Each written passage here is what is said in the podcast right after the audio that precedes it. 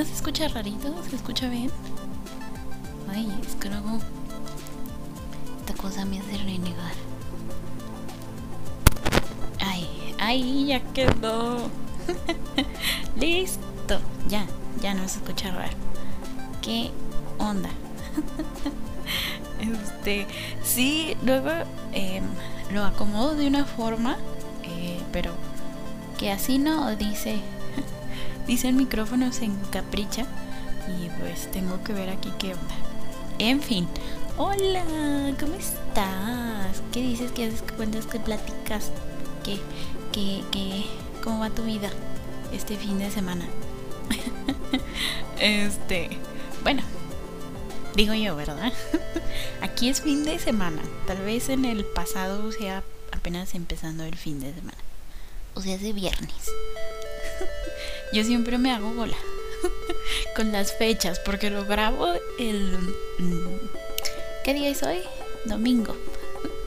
Y este, cuando sale es el viernes, entonces este, pues sí, aquí estoy. Eh, de, de, de rarita. En fin. Ya saludé, ¿verdad? Ya pregunté cómo estás y ya todo. Este, fíjate que vamos a, a el temita de la semana. Eh,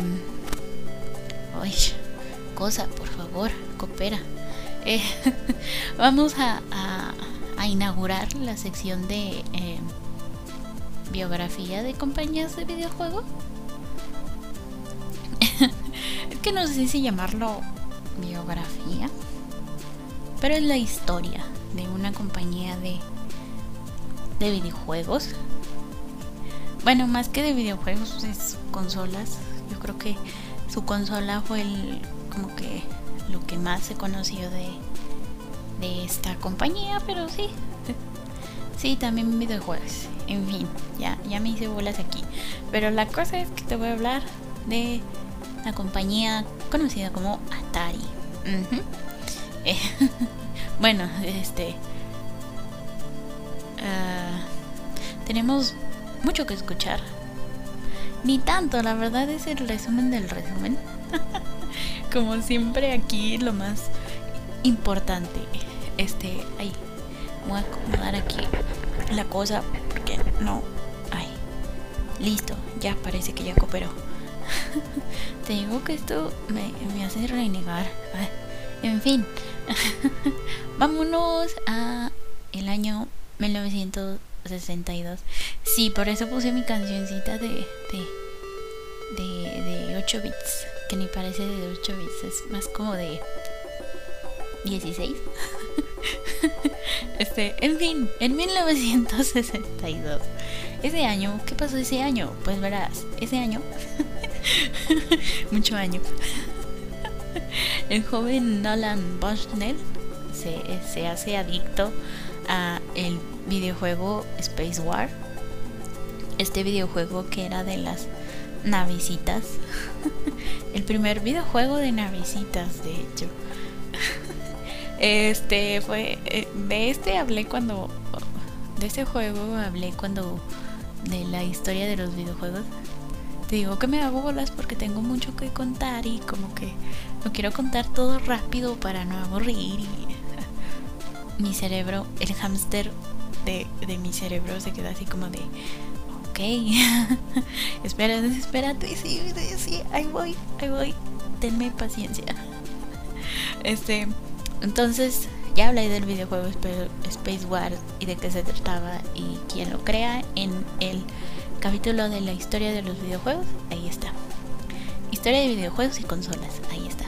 Este, entonces, uh, este Nolan Bushnell se, se inspira para crear uh, ¿cómo lo podría llamar? ¿Un clon? este de, dicho de alguna forma un clon de este juego al que llamó eh, Computer Space bien original él. este Eh, ¿Por qué? ¿Por qué? ¿Por qué lo dices? Verás? Bueno, este, verás. Em, a principios de los 70 más o menos, Bushnell comienza a desarrollar un prototipo de máquina operada por monedas. Eh, sí, en el que se jugaría su homenaje diagonal copia. Eso era esto. Eso era Computer Space. Eh, porque pues era su juego favorito, ¿no? Pero eh, pero al estilo está está este no era copia, era más así como de está bien, copia mi tarea, pero cámbiale algo para que no sepan que nos copiamos la tarea.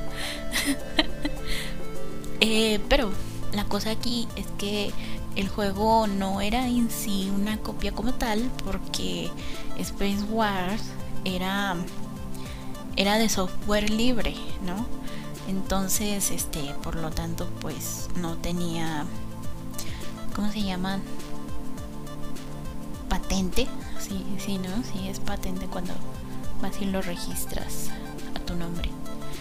Sí, patente o este con los de derechos de autor y eso no, no estaba registrado porque em, Steve, Steve Russell, que es el creador, eh, quería que la gente tuviera acceso fácil a su juego y pues entonces acusarlo de, copiar o de piratearse el juego pues no es correcto pero tampoco es como que digas oh qué original pues no pues nada pero sí es copia porque como el software era libre, pues tú podrías, ¿no? Hacerle modificaciones y eso.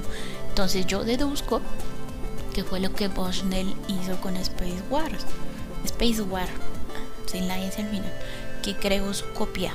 Este, déjale bajo un poquito más a la música, porque se escucha demasiado la música. Listo, creo que ahí. ¿Sí? A ver, otro poquito. Así, así, así. Entonces estaba con, con que la copia que no era copia, pero que tampoco era muy original, ¿no?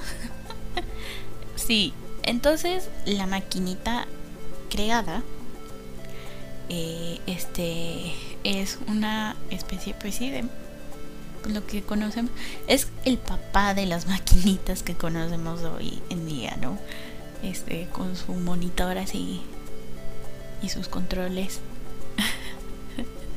eh, pues la encargada de distribuir las 1500 maquinitas fue la compañía llamada Nothing Associates. Associates. Ay, qué mala soy para el inglés. el juego fue pues un rotundo fracaso. Porque resulta que a la gente le pareció bastante difícil de manejar. y pues eh, está bien que uno quiere retos, ¿no? Pero no tanto así. La gente decía, es que esta cosa eh, tiene demasiadas perillas y botones y yo me confundo y, y no viene con, bueno, sí venía con instrucciones, la maquinita, pero pues la gente quería algo simple, ¿no?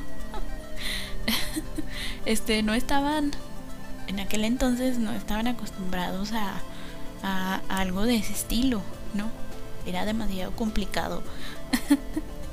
y pues este esto hace que, que pues la gente se confunda y se y se asuste porque Dios mío, ¿cómo voy a cómo voy a pasar el primer nivel con tantos botones y y, y, este y perillas y así no es como gatito así queriendo apretar todo.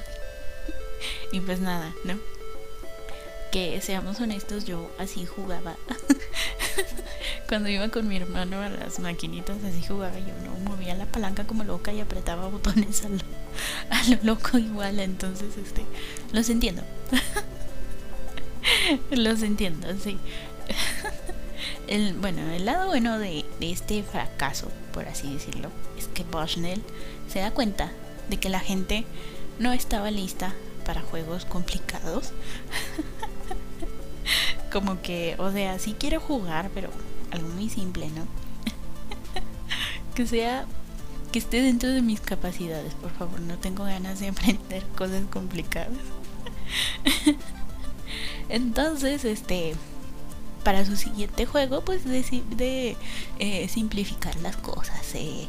Para esto recluta a su amigo Ted Dabney para convertirlo en su socio.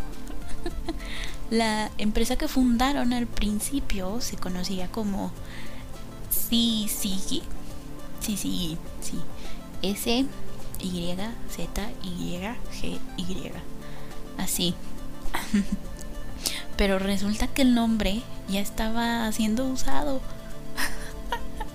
Imagínate, tú dices, vamos a ponerle un nombre que no esté, que no sea tan común, que creamos que no esté registrado y resulta que sí está registrado. qué mal, qué mala jugada. este sí. Este, pero pues bueno, en 1972, bueno, eso fue a finales del 71 más o menos, ¿no? Eh, y eh, a principios del 72, pues tuvieron que cambiarlo. Son de esos que luego te dicen, ah, que... ¿Saben qué? Es que si queremos registrar su empresa, pero otro nombre, eh, ya están usando ese nombre, como cuando lo estás poniendo un nombre de usuario en foro y terminas con el nombre que quieres pero con un número larguísimo porque los otros anteriores ya estaban siendo ocupados. Digamos que te toca hacer Kira 99 porque ya existen 98 Kiras. Tú eres el número 99, tú eres el Kira número 99, haz de cuenta, así. Pero aquí no les dejaron usarlo. En fin, entonces eh, Bushnell decide llamar a la compañía Atari. Que pues eh, este señor era fanático del juego de tablero chino llamado Go. Mm, es el de las fichitas como que si fueran unas flechas. es que sí, sé, pero no sé cómo describirlo. Bueno, entonces el Go él era fanático de jugar Go y en este juego existe una especie de jaque mate que, cuyo nombre de esta jugada es Atari. Y pues dice, ah, pues me voy a piratear el nombre de esta jugada y así le voy a poner a mi empresa, que se llama Atari. sí, bien original el nombre. Aquí vas a ver que la historia era de el hombre era bien original. Entonces, la versión inicial de la empresa fue de 500 dólares. 250 de Daphne y 250 de Bushnell. michi michi. mitad y mitad.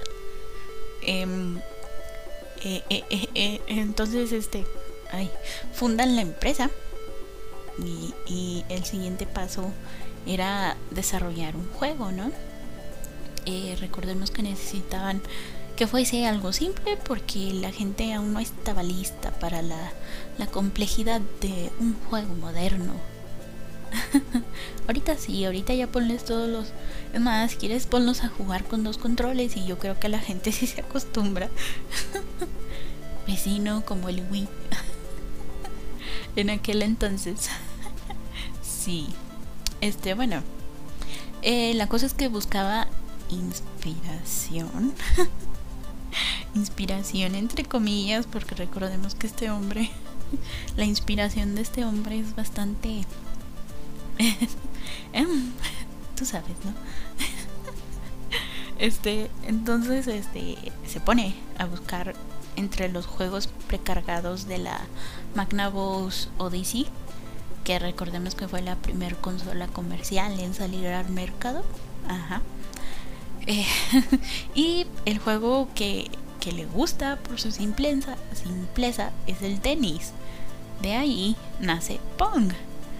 Bien original, te digo. Era exactamente igual que el tenis, pero se llamaba Pong. sí, sí. Esa sí fue una copia descarada. Este, pero en fin. Em, el responsable de la programación del juego Pong estuvo a cargo de Alan Alcorn. Eh, su, misión, su misión que decidió aceptar fue, fue hacer un clon de tenis que fuese lo más barato posible. este, recordemos que tenían 500 dólares y en aquel entonces pues eh, no era no era tanto en fin este el primer prototipo de el juego Pong fue probado en un bar de, de Sunny Valley, cuyo dueño era Andy Caps, ¿no?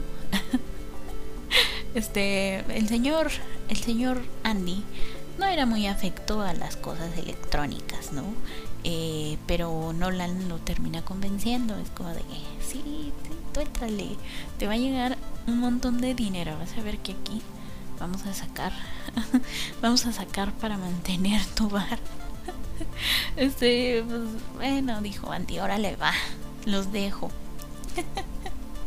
Entonces no habían pasado más de unos días cuando Caps les llama y les dice, su máquina es una porquería, ha dejado de funcionar. y, pues Bushnell dice, pero ¿qué rayos? ¿Qué, está pasando? Te dije que fuera barata, pero que funcionara. no, y se lanza a, revisar la máquina. Eh, y cuando, cuando llega, se, eh, este, nota que, que, que esta había dejado de funcionar porque estaba atestada de moneditas porque toda la gente quería jugar al Pong. Entonces, pues no era que no, no dejara de funcionar, sino es que ya no le cabían monedas a la máquina. Uh, entonces, pues fue todo un éxito. Uh, por fin tuvo su primer éxito.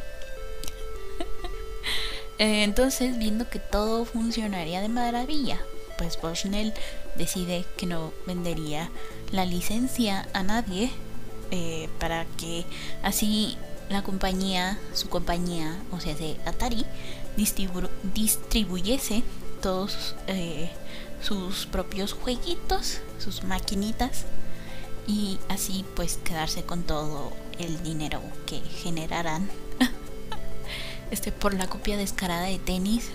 Digo, ¿no? Si vamos a ser cínicos, que al menos valga la pena. que al menos la inversión que al menos la inversión nos dé algo. Pero recordemos que este dijo que quería algo barato, entonces pues bueno. entonces, para lograr estos planes que tenía, pues necesitaba dinero. Este, pachocha, billuyo, lana, marmaja, centavos, morlacos, todo eso.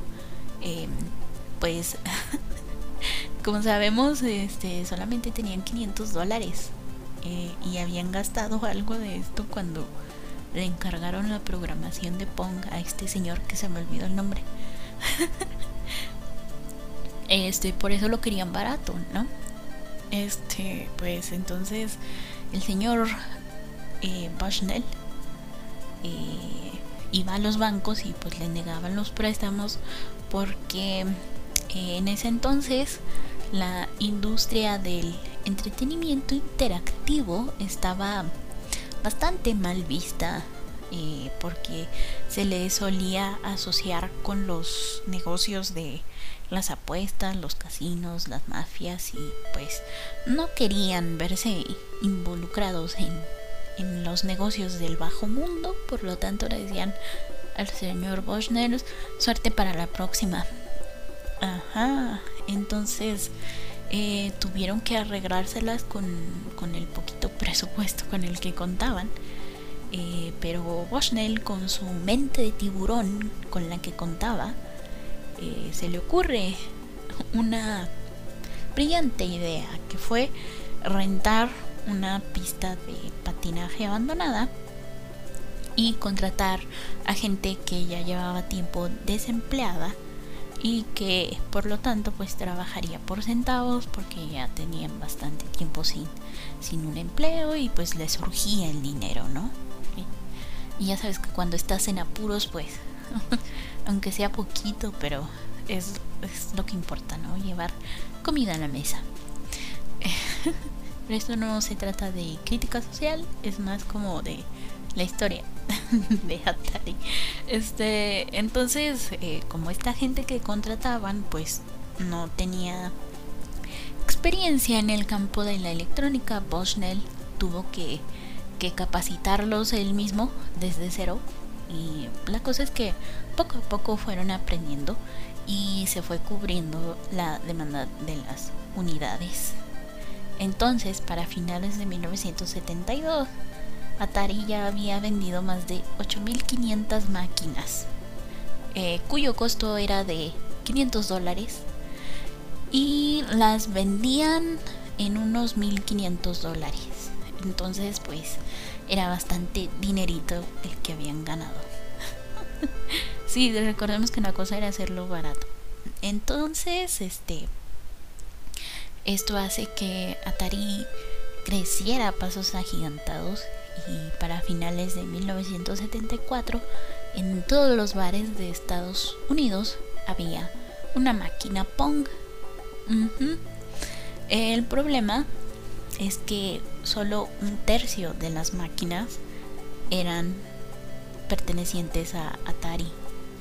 Ajá, esto se debe que pues como no licenciaron la, eh, bueno, patentaron la la creación de la maquinita. Como que pues estaba libre. Estaba libre para que todo el mundo creara su propio clon que vendían más baratos obviamente. Y yo digo que fue karma, ¿no? ya se había pirateado Space Wars y Pong, ahora le tocó a él que lo pirateara.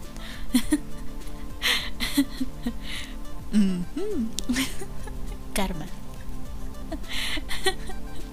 Este, sí, ya se había pirateado Space Wars y tenis. Ya, ya le tocaba. Se había librado bastante bien.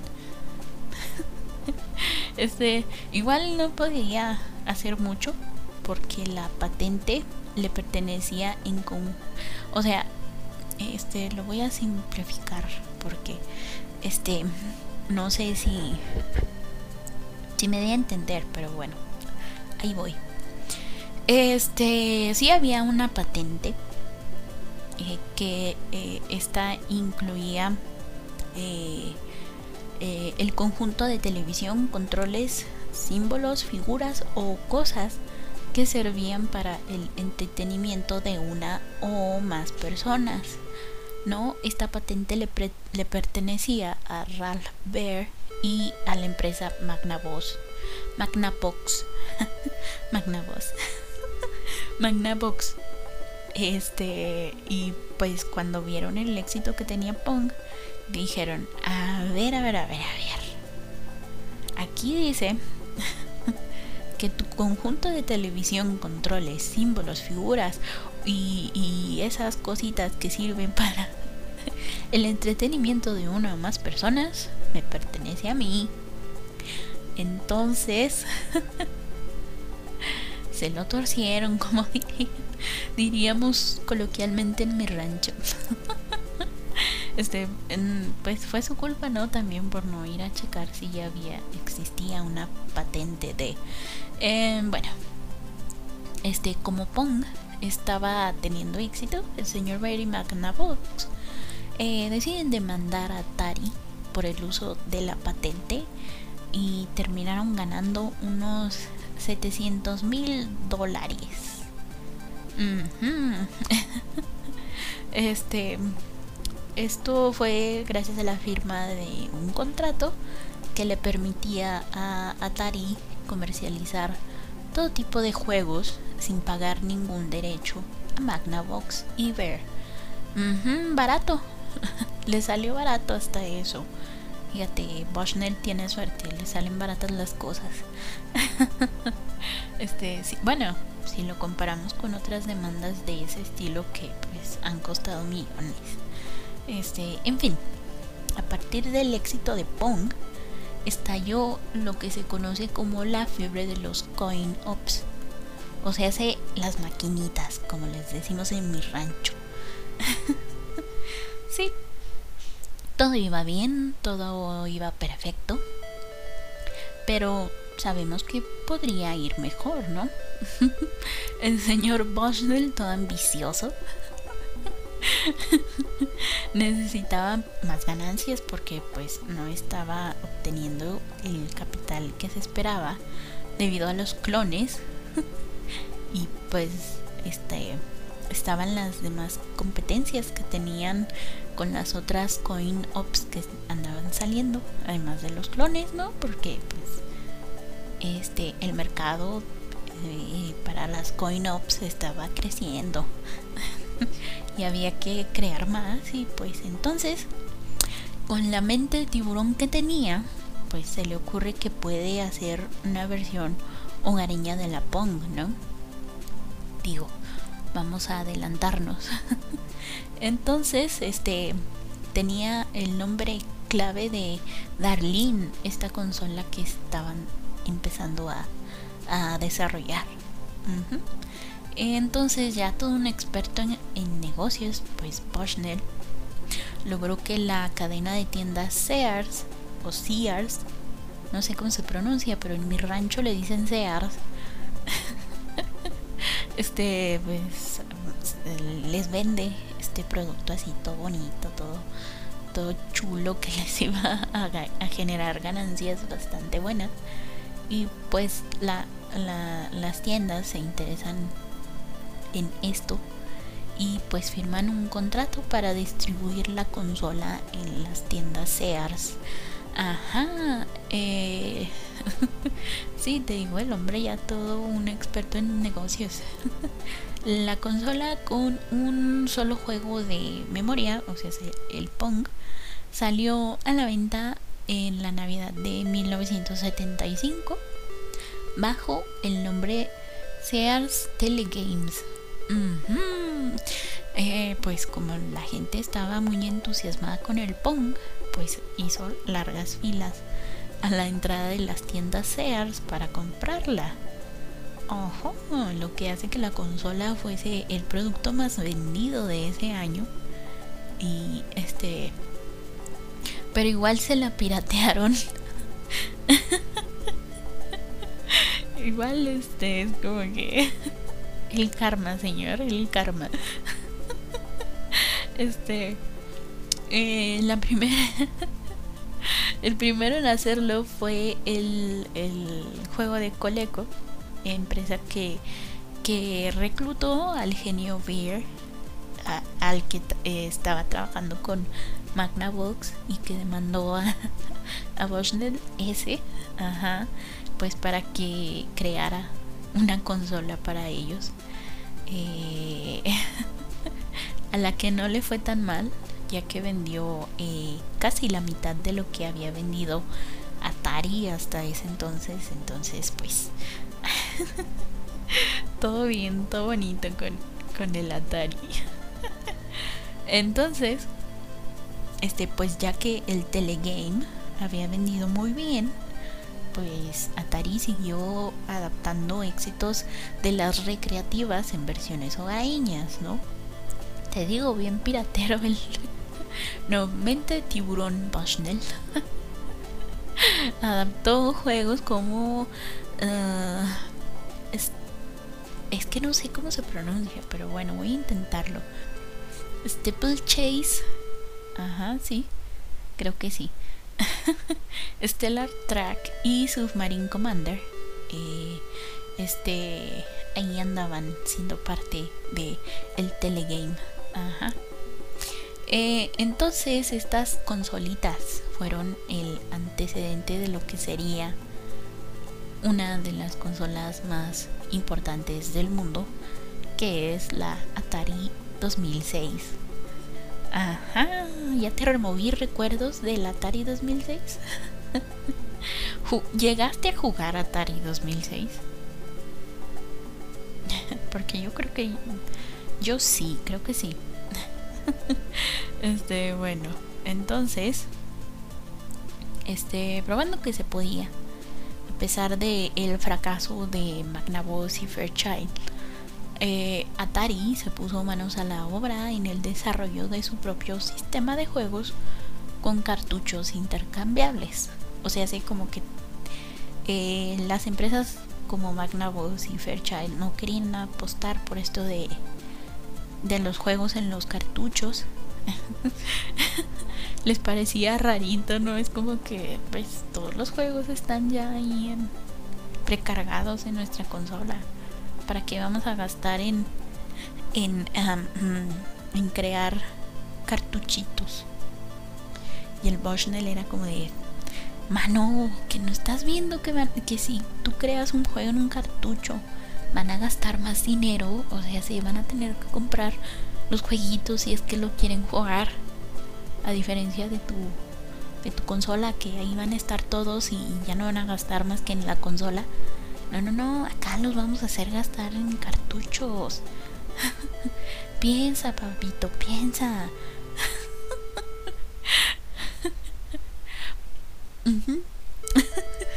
este, a lo que me refiero es que pues Bushnell quería darle mayor vida útil a las consolas.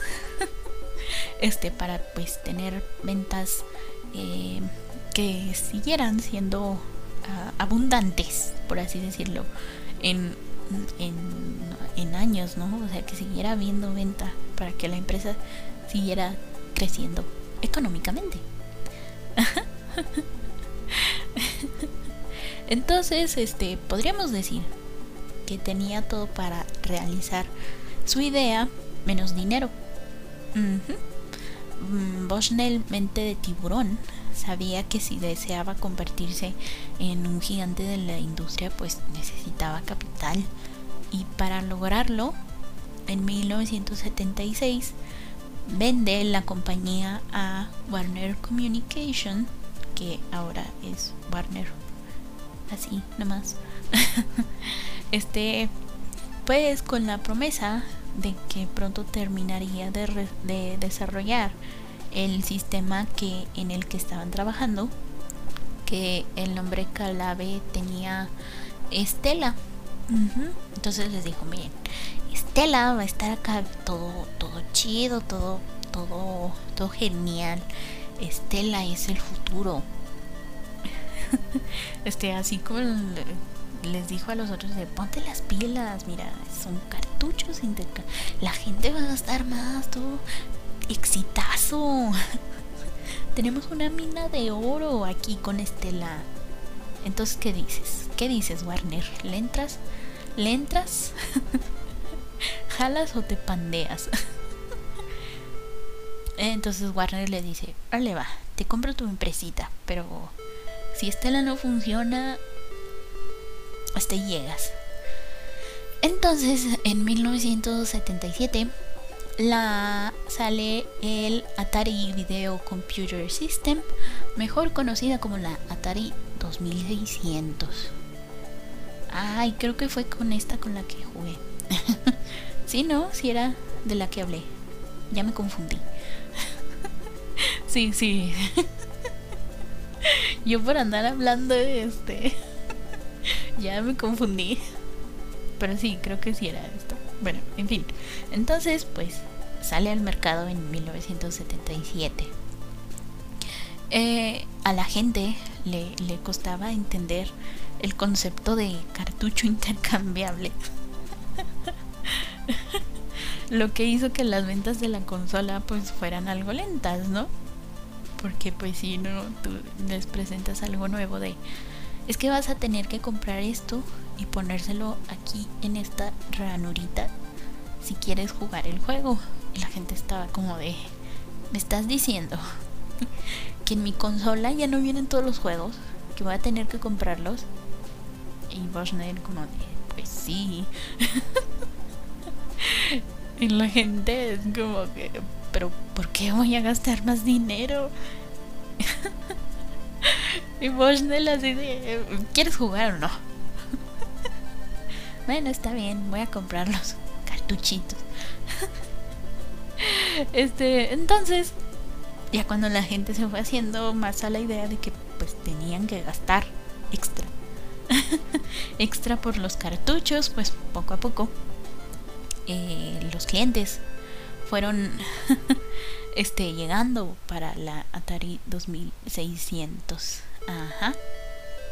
Eh, pero no fue hasta 1980 que el sistema Atari se convertiría en un verdadero hitazo de ventas. Ajá. Entonces, porque este empezaron a licenciar juegos. Ajá. y pues ya tenían a Space Invaders de Taito. Este prometiendo que todos podían jugarlo en la comodidad de su hogar. Porque era el juego de moda en aquel entonces en las coin-ops. Imagínate tú sin hacer filas, sin gastar moneditas, sin tener que ir a cambiar tu dolaruco en centavos. Obviamente, pues si vas a decir, está bien, vamos a comprar la Atari 2600.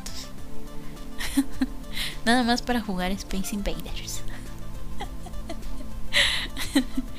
ya, ya es que ya estaban aburridos del Pong, o sea.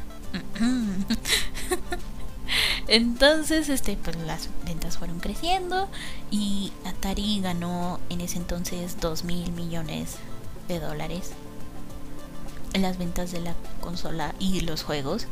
Este, no sé cuántos pesitos son porque pues obviamente el valor del dólar en aquel entonces pues era diferente a el que tiene ahorita. Entonces si voy y busco cuántos son 2 mil millones de dólares, pues en pesucos, me van a salir bastantes. bastantes pesitos. Entonces, en fin. este, pero antes de que todo esto, de que al Atari 2600 le fuera muy bien en ventas, en 1978 Nolan Bushnell fue prácticamente echado de la compañía que había construido desde sus cimientos. Ay, F por el señor Bushnell, mente de, tiburón. bueno, las razones fueron varias, ¿no? Desde que la política liberal de Bushnell sobre los empleados de Atari no le convenía a Warner. Eh, la estrategia de software cerrado que tenían, este, como para que no, no les piratearan de nuevo las consolas, era como que Ajá, sospechoso. y bueno, sobre la duración de, de vida útil de el, del sistema, pues ya ni hablamos, ¿no? este, pues lo que les importaba eran las ventas, ¿no? Y en aquel entonces comprabas una consola y te duraba, te duraba bastante. no era así como las de ahorita de que, ay, ya se lo rompió esto ya necesita más memoria, ya, ya le falta esto, los controles, no, no, no. Antes sí hacían las cosas para que durasen. este, y pues bueno, a la compañía pues eso le bajaba las ventas. Ya después de un tiempo era como que ya no me van a seguir comprando Ataris. y pues sí. No importa el motivo, la cosa es que lo ocurrieron junto con su mente de tiburón.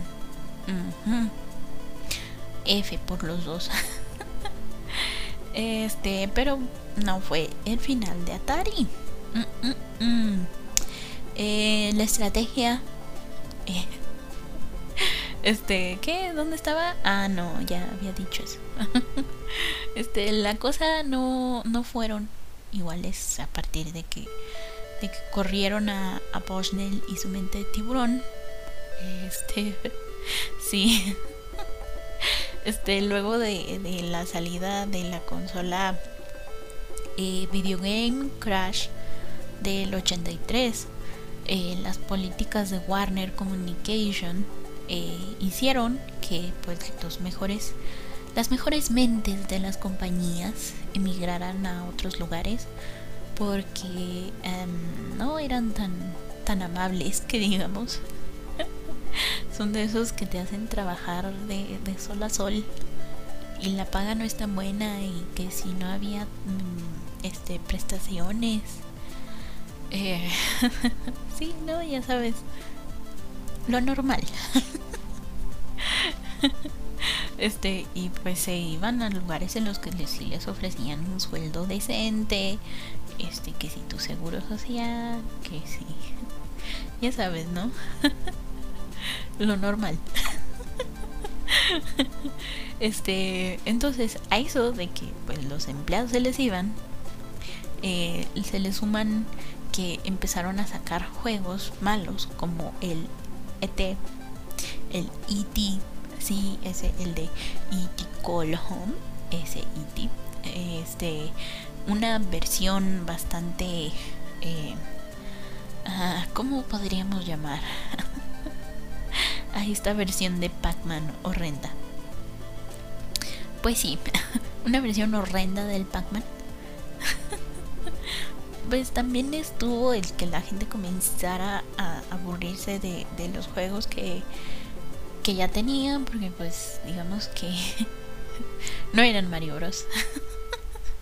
y pues además comenzaban a surgir nuevas empresas que eh, sacaban videojuegos más modernos, con más capacidad, con mejor con mejores gráficos, este más variedad y pues como que eh, eh, fueron estas fueron algunas de las causas principales del hundimiento de la reputación de la empresa, sobre todo el juego de E.T.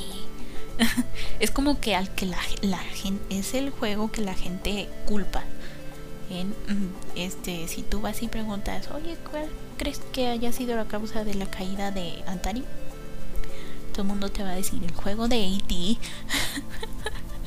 nadie, nadie nunca va a durar que fue el juego de AT el que hizo que que Atari se hundiera. Ay, sí. Entonces, este, pues, a finales de los de los ochentas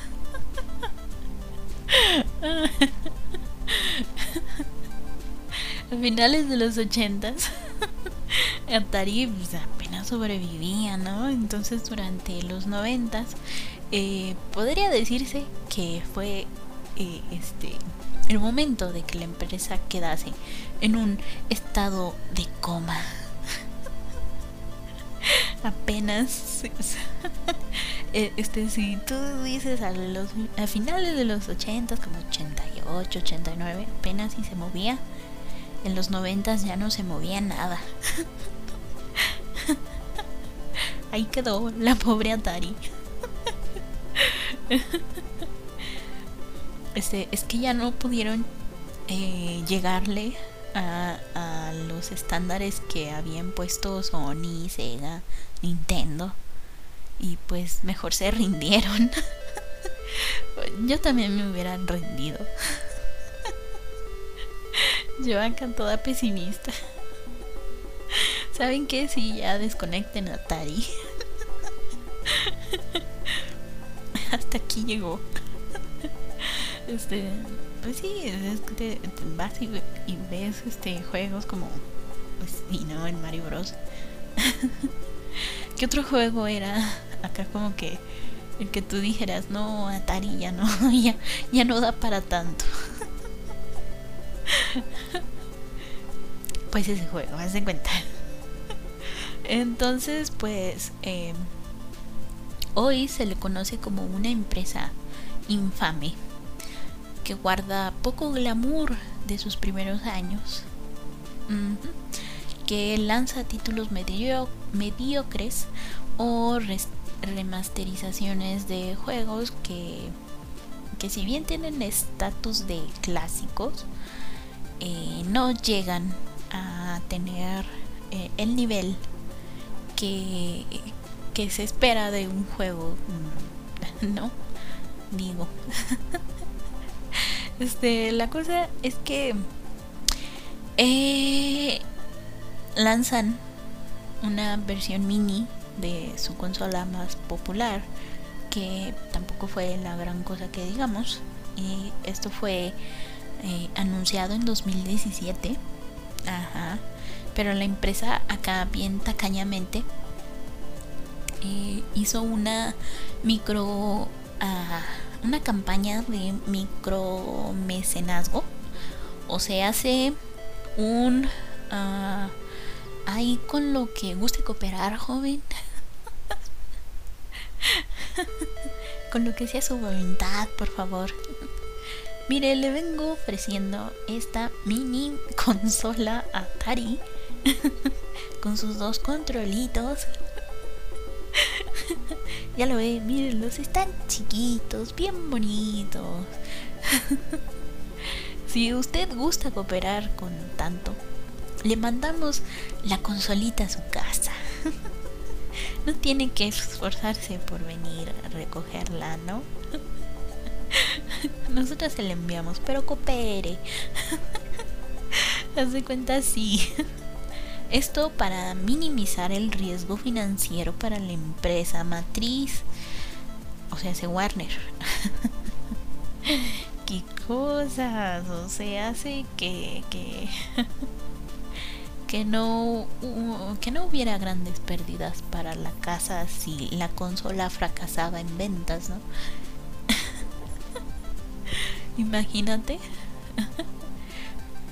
Este Mm, creo que fue esta la, la consola que, que, anunciaron que iba a ser compatible con con este con la PC y que iba a tener controles este cómo este USB no sé qué fue tanto fregados iba a ser las mil maravillas pero que al final la gente dijo ya no es la gran cosa he visto mini consolas mejores que esta. y pues. Ah, sí, es como que ya. Ah. pues bueno, hasta aquí la, la, es la historia de, de Atari. Una empresa que se fue a pique con la salida de, de su fundador uno de sus fundadores. Del otro señor no, no encontré mucha información. Eh, yo creo que nada más puso sus 500 dólares, sus 250 dólares y, dijo yo hasta aquí llegué. es que no me imagino la conversación. Fue como de, mira, tengo esta idea tan genial. Si tan solo tuviera dinero. Yo creo que el amigo fue más como de, ah, pues mira, me sobran 250 dólares. No sé si te sirvan. y del tipo, sí, yo tengo 250 dólares que me sobran. Así ya tenemos 500. Con eso creo que podemos hacer una gran empresa. Ah.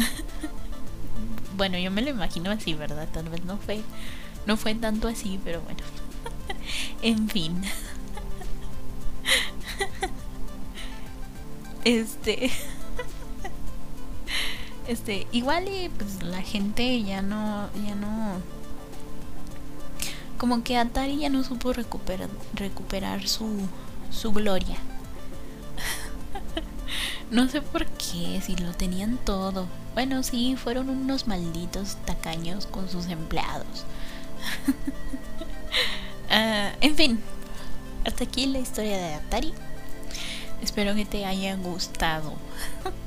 Anuncios parroquiales. Ya sabes que el Tafalandia diferido se estrena los viernes a las 6 de la tarde.